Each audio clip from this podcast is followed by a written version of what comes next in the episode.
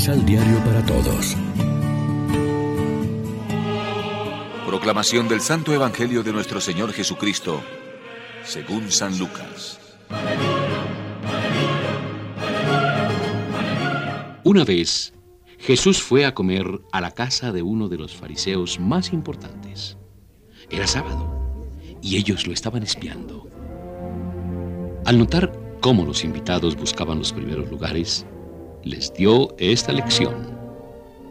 Si alguien te invita a una comida de bodas, no ocupes el primer lugar, porque puede ser que haya sido invitado otro más importante que tú.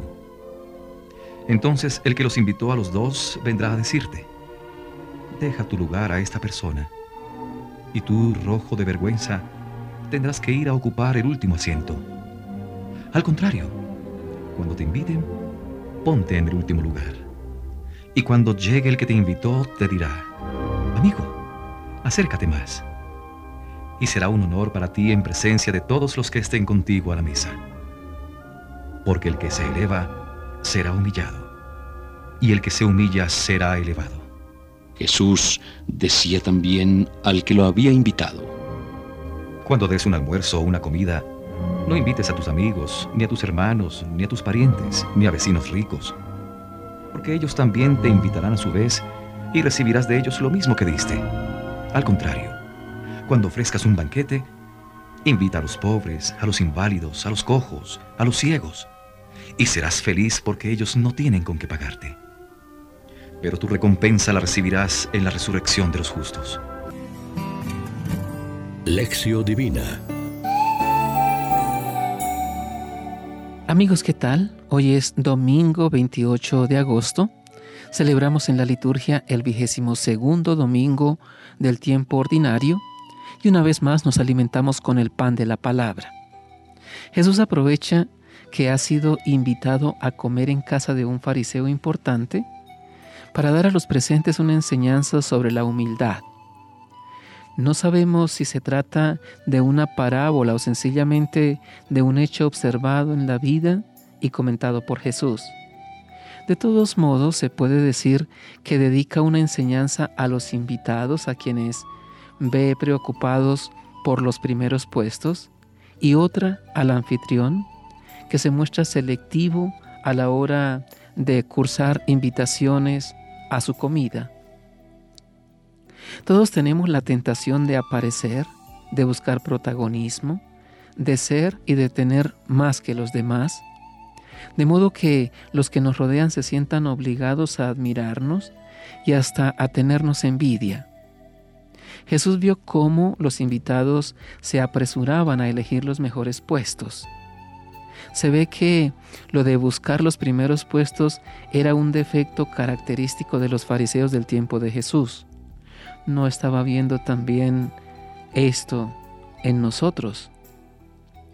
El aviso es para toda la iglesia, para que no vaya buscando el poder, ni el prestigio, ni las alabanzas humanas. Y para cada cristiano, para que sepamos contener nuestro deseo innato de imponernos y de ser los protagonistas en todo.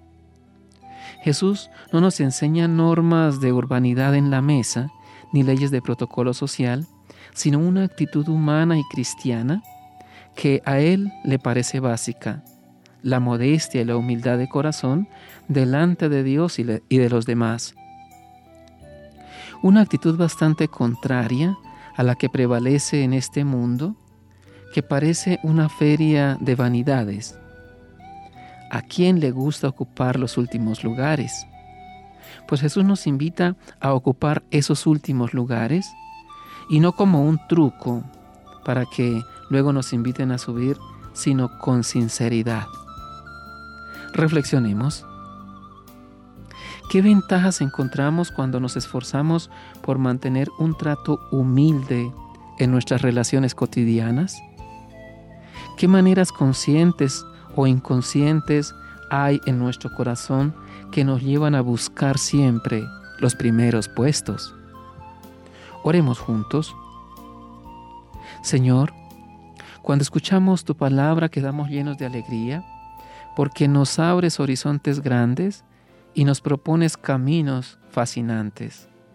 Gracias Señor, porque nos impulsas a vivir una vida verdaderamente humana, rica para nosotros y para quien nos encuentra. Amén. María, Reina de los Apóstoles, ruega por nosotros.